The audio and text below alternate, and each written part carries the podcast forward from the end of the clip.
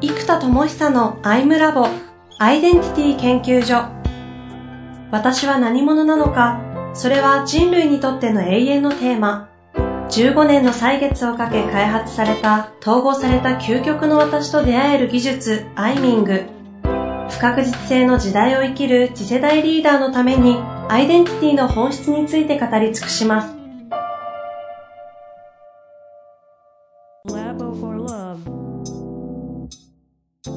こんにちは、遠藤和樹です。生田智久のアイムラボアイデンティティ研究所。生田さん、本日もよろしくお願いいたします。はい、お願いいたします。前回はね、ちょっとライト系の、うん、あの、収録ということで、血液占いと、はい、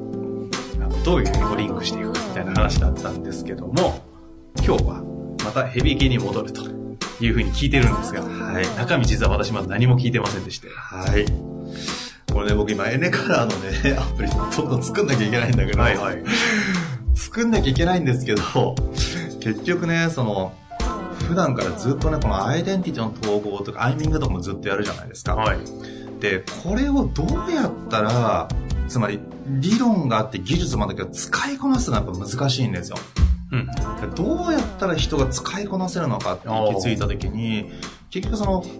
まあ、AI とかコンピューターのすごいところは、人にとって変わるものではなく、人をパフォーマンス上げるものですよね。うん、つまり、えー、暗算って難しいけど、エクセル使ったら一発じゃないっていう、うん、そうすると、その人が、じゃあ、えっ、ー、と、与えられた資料を暗算で成果出したら、成果が低いのに対して、エクセルの打ち込んでポチッと押したらね、5分ですごいことができる。これがやっぱりコンピューターとかツールの凄さだと思うんですよ。じゃあ結局のところ僕らがこういう、まあ、アイデンティティとかビジョンを扱っていくと何なのかっていうと結局今やる行動レベルや、えー、仕事レベルとビジョンやアイデンティティがつながらないってことが非常に多くの苦しみを社会に作っているわけですよ。だここがつながればいい。じゃあここを論理も感情も一段の階段を外さずに全ての点をつなげることができたならば、私という存在の行為や無意識レベルの動きと、ビジョンやアイデンティティが全部可視化できるわけですよ。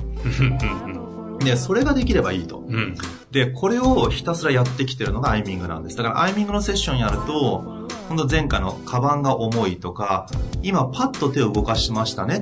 ていう話から、人生のトラウマレベルや、それを統合することによって生まれる統合的自己使命、そしてどういうソリューションビジネスをやるか、そして今日この瞬間がどういう行動をとるか、うん、計画レベルまでを全部今手を動かしたましたねから、あのー、全部つなげられるんです。で、これがアイミングで行う、一時が万事万事が一時で、全ての事象は今この瞬間に現れてるし今この瞬間現れてるものから全ての人生の事象を、えー、つなげていくことができるというのが作り出した技術体験です、だからこれがですねなかなか使いこなせない、えーと、といや完全に一応ロジックとか体系立てて作っているはずなんですがそれでもまだ体系が完璧じゃなかったんですよ。でそれがねようやく完璧に体系としてつまりアルゴリズムを落とせたんです。はツール。アプリケーションを落とせる。でこれをねあのようやくできたのでこれをブロックのように私という存在を組み上げていく価値観や信念とか経験がどのように連携しているか。さらっとおっしゃいましたけど、アルゴリズム組めたんですそうなんです。だからこれやばい。やばくないですか？やばいです。収録、このポッドキャストにふさわしくない言葉です。いや、まあ、いや、本当ですか？そう、だから、ダメじゃないですか。その、抽象世界と具体世界が、具体を重視する人は抽象的な世界、ふわふわすると思いますよね。で、地に足ついた具体が大事だと。うん、で、まあ、それはそうなんですよ。でも今度抽象世界とかビジョンとか相手の大事にする人からすれば、確かに地についたことは大事なんだけど、闇雲に走っても、結局ど真ん中に行かないよと。うんうんだからどっちに向かって走るかが大事だよねとか、うん、何者として走るかが大事だよねと思うわけです。うん、でもこっちはふわふわしちゃう。うん、で、これを完全につなげるメカニズムやロジックがあれば、つなげられる。感覚的にセンスでできてる人だけが統合的に内的世界と具現的な現実世界を統合できてるんだけど、これやっぱセンスとか特殊能力というような異常にできる人なんですよ。うん。うん。だから異常にできる人はなぜやってるんですかとホワイの話をすればなぜを全部語る。うん。で、この最近大きくプレゼンでもホワイ、ハウ、ワットはい。っていうのがあるので、この3つのレイヤーをつなげればいいんですね。つまり、ハウとはホワイとワットをつなぐものなんです。だから、ホワイ、ハウ、ワットが完全に一本につながればいい。うん。うん。ホワイが何かというと、私たちの精神なんですね。何者としてどこへ向かうか。だからやるんです。うん。っていうことになります。で、ワットっていうのが何かというと、ここはですね、ワットとは何かという問いから入ったんですけど、結論から先に言うとですね、これ後で説明するので、もう意味わかんないことから言います。はい。えー時間が存在した瞬間からワットです。思考が停止しました。はい意味わかんないですねはい。これちょっと後で説明します。で、地に足ついて、いつまでに何をするんですかに落とせた瞬間、目標になります、まずね。うん。いつまでに何をしますかで目標のゴールができて、そのために具体的などういう結果、どういう行動を取りますかが、what、何をするかう。なんんです。うん。なので、ここは地に足ついた話。だから、目標に落ちた瞬間、初めて地に足がつくんだけど、うんあれしたいね、これしたいね、あんなこと人生かけてやりたいんですって言ってても、目標、じゃあ、それって今月末まで何します？来年まで何しますって、目標としてポンと地面に旗を立てたところから地に足がつく話になるんですよ。で、この目標に向かって地面を歩いていくんだけど、あ、全然届かなかったね、届いたねってなってくるから、それを踏まえてまた目標をガーンと地面に刺した瞬間から、地に足がついた、そこから計画の落としたり、どうやるかを考えて具体的行動をする。うん。うん。なのでこの目標に向かって今の私が歩んでいくところが地に足ついたところで、ここはワットの世界だと。なんで、ワットの世界の始まりは目標なんです。なるほど。なるほど。そこまでのハウが具体的な戦術とかなんですが、ここ一回ちょっと置いといて、はいホワイの世界というのがなぜ私がやるかなんですね。で、これは哲学や理論や人生経験、いろんなものによって構成されてるわけなんですけど、この全てはホワイ。じゃあ、ホワイ、なぜというものを究極にシンプル化したら何かというと、原因と目的なんですよ。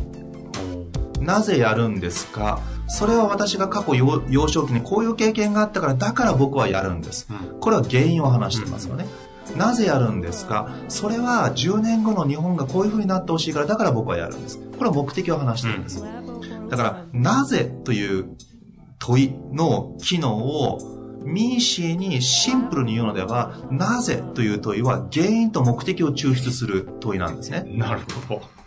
なるほど。で、なんとか理論がありますが原因ですよね。うんうんマズローの理論を元に原因としてこう思いました。ということは、この、なぜという世界は、まあ、抽象世界ですよね。哲学でも理論でも自分の信念でも知識でも全てこのなぜのところに入ってきますけど、原因と目的の間をつなぐ球体であると。そうすると、原因の根本というのが一番根本の一番奥の部分が南極点になり、うん。目的の究極のトップのところを北極点に置けば、球体と取れるわけです。うん。で、このなぜというものを突き詰めていくと、なぜの中にも、まあ、えっ、と、情報っていうのが一番色がないもの。うん。で、知識というものが情報が繋がったことによって、ある種の体系や意味が構築されているのが知識。で、その奥に価値観や信念みたいな感情的要素が、えっ、と、価値観は、えっ、と、感情的要素が、えー知識についてくるとこう価値観になっていき、経験をもとにさらに、えーそれが、えー構築されていくと、これが信念になると僕は思ってるんですね。うん。で、その奥に出てくるのが自己アイデンティティだと僕は思ってるんです。で、本当はアイデンティティと信念の間に思想があると。で、思想というのは、えっ、と、解釈のベクトルであるって僕は捉えてるんです。ある特定のけの経験をした時に僕らは解釈するんですね。うん。もう、もしくは解釈せずにいきなりできるのが価値観なんですよ。つまり、えっ、と、この経験好き、楽しいとか、あ、嬉しいっていうふうに解釈なくて、自分の感情をもとに価値観というのは作れるんです。うん。ところが信念というのはここに解釈が入るんですね。あ、楽しかった。ってことはやっぱ楽しいってこれ超大事。楽しく生きるんだぜってなったら信念ですよ。うん。っていうことは経験によって生まれた価値観をもう一回解釈することで信念が出来上がっていく。はでもこの解釈する方向性っていうのがあるんですよ。うんうん楽しい、だから楽しく生きるってのは、例えば、楽しく生きたいっていう思想が強い人、例えば、楽天思考みたいな人はそっち側に、思想みたいな人はそっち側に行きますよね。ところが、いや、私は崇高に生きるべきである。なぜなら帝王学から読めばこうでこうでこうだからだみたいな、そういう思想形態がある人は、楽しいだけじゃダメだよねって方向に解釈をするわけです。だから思想っていうのは解釈の方向性を決めるベクトルである。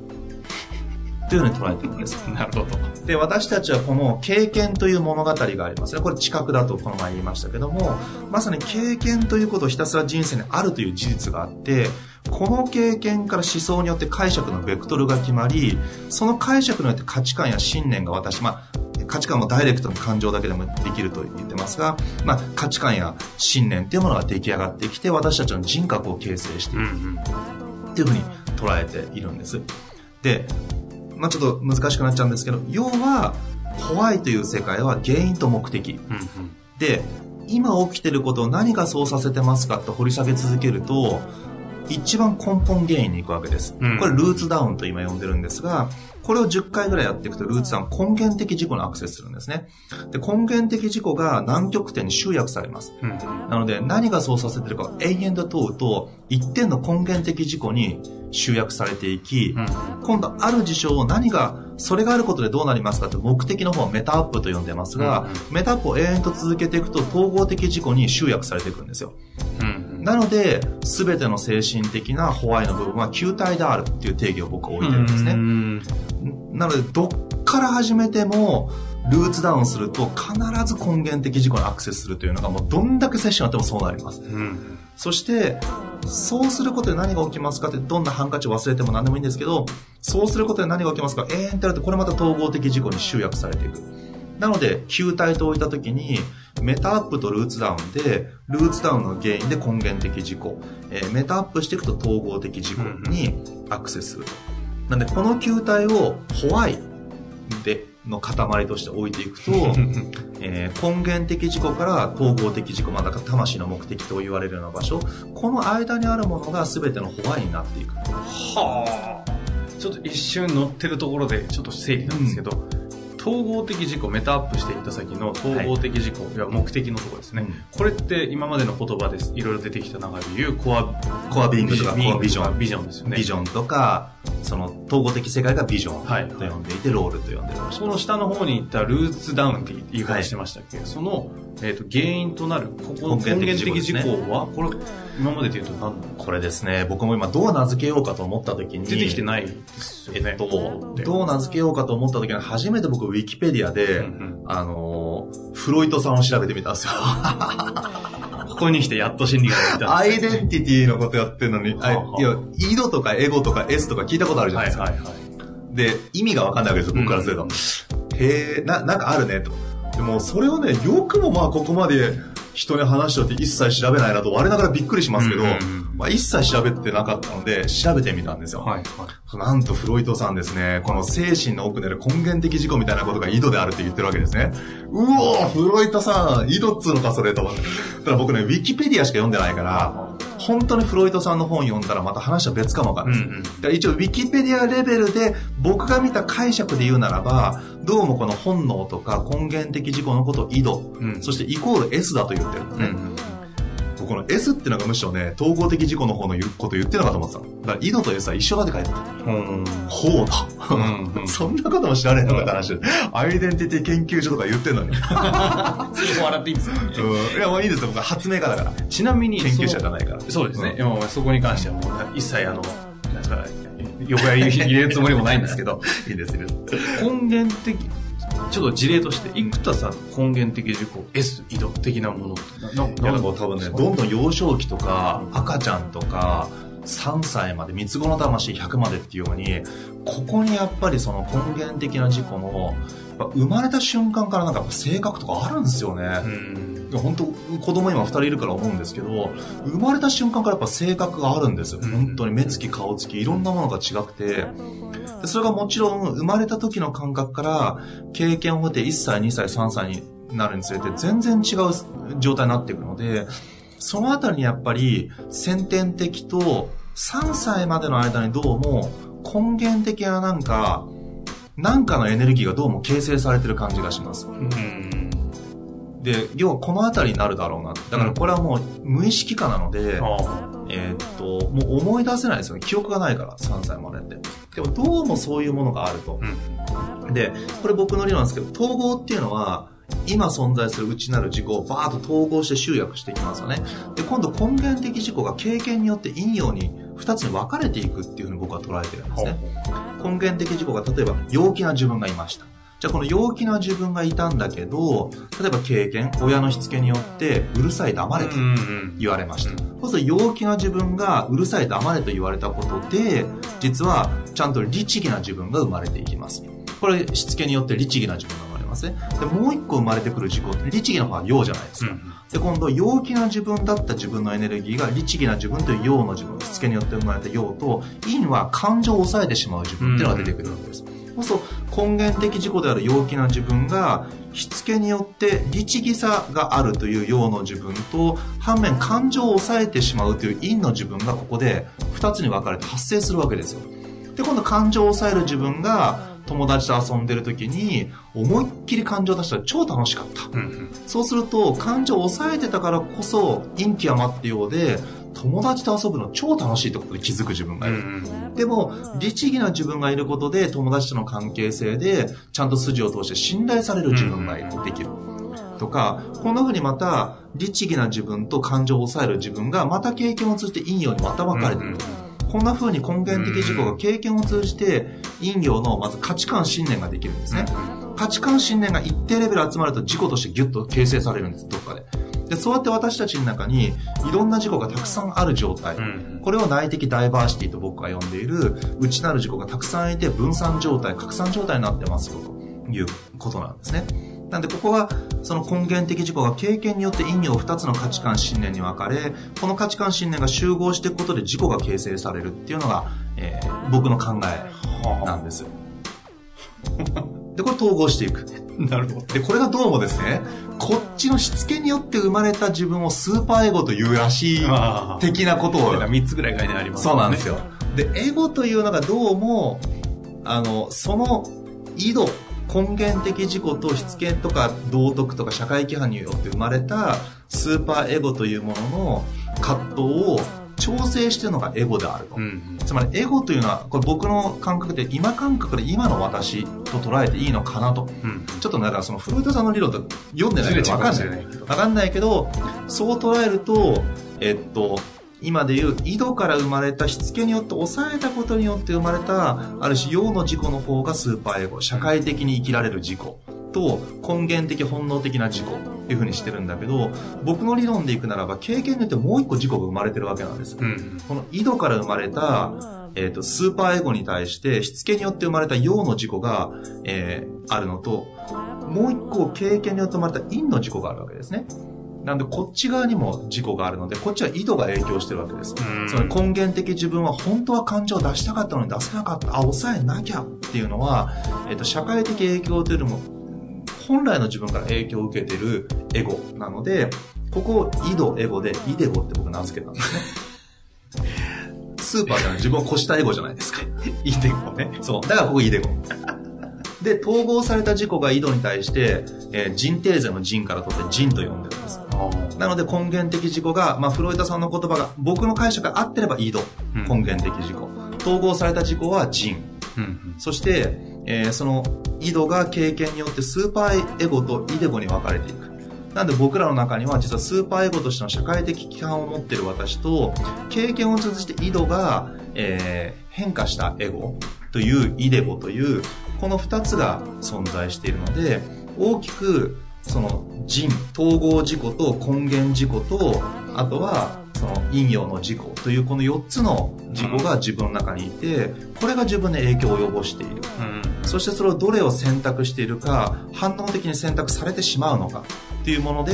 僕らというもののアイデンティティが持っている、そこが保有している価値観、信念がうん選択されていき、それをもとに僕らは意思決定、判断しますよね。判断して行為、行動したり思考することで人生を作っているので、その根源的な私というものが一体どれが選ばれているのかっていうのをまず認識する必要がある。はみたいなのがこのホワイのレイヤーの話なんですよ。はあ。あれ？まだ、まだホワイです。これホワイ。それちょっとあの、2回にわたらなきゃ終わらないんじゃないですか？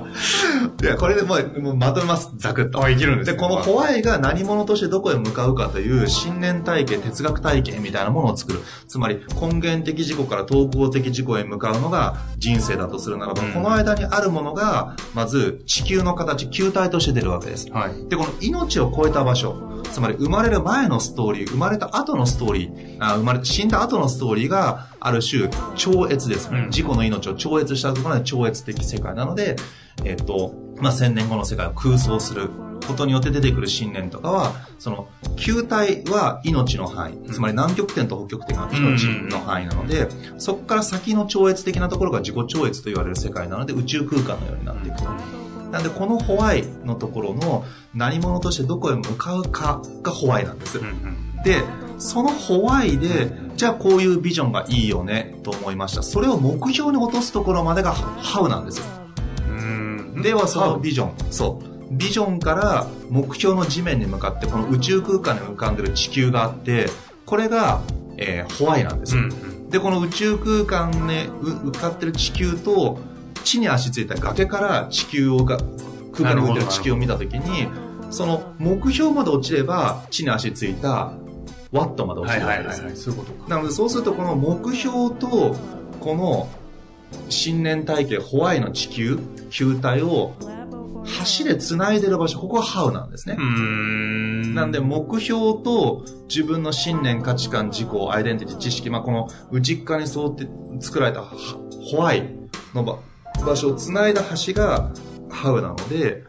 ここはシンプルに言うと、ではどうするかという問いなんですよ。じゃあビジョンがそうでした。うちなら花見祭りです。うんではそのために何が大事ですか？自己投稿が大事です。そのために何が大事ですか？えー、まあ、アイデンティティの投稿が大事です。そのために何が大事ですか？まあ、それマニアックだから人が来ないですよね。とじゃあそのためには何が大事ですか？自己分析ぐらいから始めたらいいんじゃないの、そのために何が大事ですか？エネカラーっていう概念が大事です。そのために何が大事ですか？では目標として、えー例えば今であれば、まあ、行けば50万ユーザーぐらいまで行けば暑いですけど、まあ、最低1万ユーザー行こうと。うん。じゃあ、そのためにはどうしますかって計画が立って出てきて、今この瞬間開発をしているという行為まで落ちるわけですよね。なので、これが計画レベルの話から、目標設定になる What の話と、How の話と、Why の話っていうのがあって、これをですね、全部、今、アプリケーション上で全ての概念を扱えるシステムを今、えー、アルゴリズムを組んだんですよ。扱えるっていうのは、抽出するってところは別。抽出も、えっ、と、アプリ上でやります。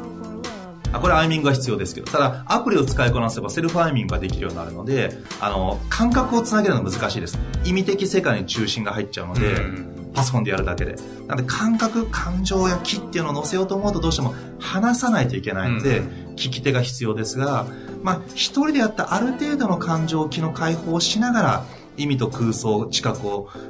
組み合わせながらやるっていうのは一応できます、パソコン上でで。そこからさらに目標地に地に足つけるハウ、そしてファットまで落とせる、それを全部組んでる。つまり、えっと、これ3次元でやらないと作れないので、うんだから紙じゃできないんです。パソコンじゃできなくて、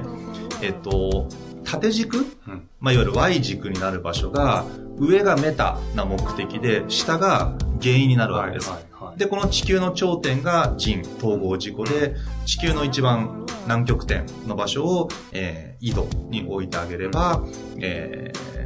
ー、いいわけですよね。はいはいで、このホワイのところが、上が、えこれが Y 軸。うんなんで、プラスとマイナスですね。プラス部分が、えー今から先のメタな世界で、原因の話がマイナスの話になっていき、で、実は X 軸が意味の塊なんですね。僕らこの言葉とホワイっていうのは言葉意味で構成しているので意味というのはチャンクダウンすればその意味とは何ですかうんという形でそれってこうなんですってその人の経験やいろんな解釈によって出てきたニュアンスみたいなのがあるので意味が人それぞれ違うので、えっと X 軸が、えーマイナスの方に左側に行く場所が、えっとチャンクダウン意味の分解です、うん。その言葉の意味とは一体どういう意味ですか？で今度それらの意味をギュッとまとめて例えばビジョンの言葉こうですとかってチャンクアップして意味をギュッとまとめますよね。これが意味のエネルギーが、えープラスの方に働いていくので、えー X 軸が実はチャンクダウンとチャンクアップになってるんですよ。なるほど。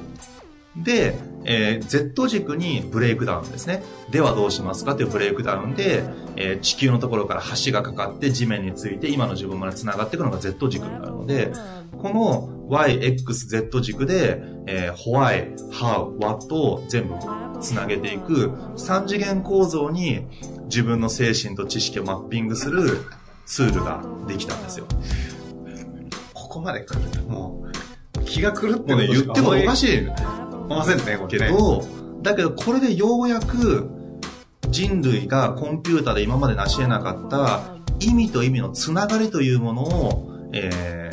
初めてビッグデータにしたりとか検索できる機能がここに存在することになるんです。確かに。で今まではドットとドットなんです、検索というのは。あ例えば、えー高尾山たぬきみたいなドットとドット2つのドットを含んだ文を抽出するしかできなかったので、タヌキが山に住んでいるという構造自体を検索する意味や解釈は作れなかったんですが、ここではそういうものもこのマッピングをしていくことで、えー実はこのイデゴブロックと呼んでるアプリの中に、もう名前ついてるんだ。そうなんです。だからイデゴ、うんね、イデゴから取ってるんですけど、うんそのイドとエゴ、はいはい。構成されているイドとエゴを扱う、まあ、私イデゴブロックと呼んでるんですが、このアプリの中で基本的には、えっと、その図鑑とか哲学とか心理学を全部このアプリ上に打ち込んでいけば、そこに意味のつながりデータベースが生まれるわけですよ。なるほどね。そう。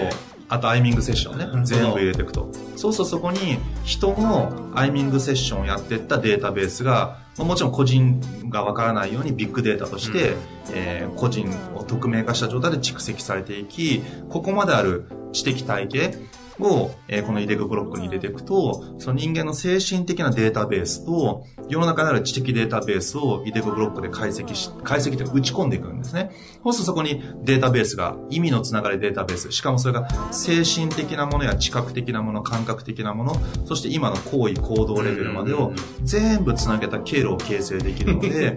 そうすると、今日ちょっと眠いんだけど早起きするにはどうしたらいいですか？って言った時に、適切な診断が必要ですよ。問診が必要ですよね。そうか。しかもそれを、その、統合的事項とそう。根源的事項をベースにしたソリューションが出てくるというのが、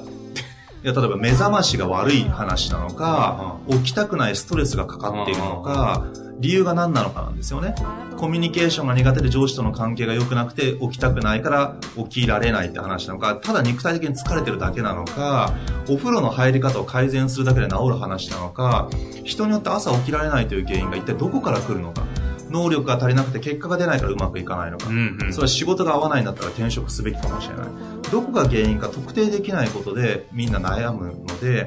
これを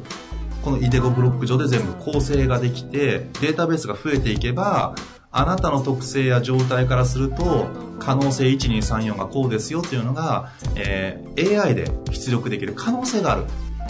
です。あの、本当にエネカラーのかいあのけやってるんですかっていうぐらいのものがここで出てますけど。そう、だからね、エネカラーの開発しながらこれを同時に全部組んじゃってるから、あもうやってるんです開発も進まない。あの、アルゴリズム組めばプログラムに落とすだけなので、そのアルゴリズム、その、このアルゴリズムの設計を、今 UI も含めてほぼほぼ終わったので、てるんだ。逆にこれやっちゃったんですよ。思いついちゃったからやっちゃって、エネカラーの開発をまた遅れるっていうね。いやー、いや、といううん。ヘビーな話でしたね。そうです。ていうかすごいですね。今までやってきた研究、開発？開発の成果がここにすべて。だから自己統合と自己実現の世界をすべて一本のラインでまとめて、しかもそれをプロジェクトマネジメントアプリとか時間軸を扱うカレンダーとかも全部連動させます。という生田智久さんの回でございましたがわかが、らない。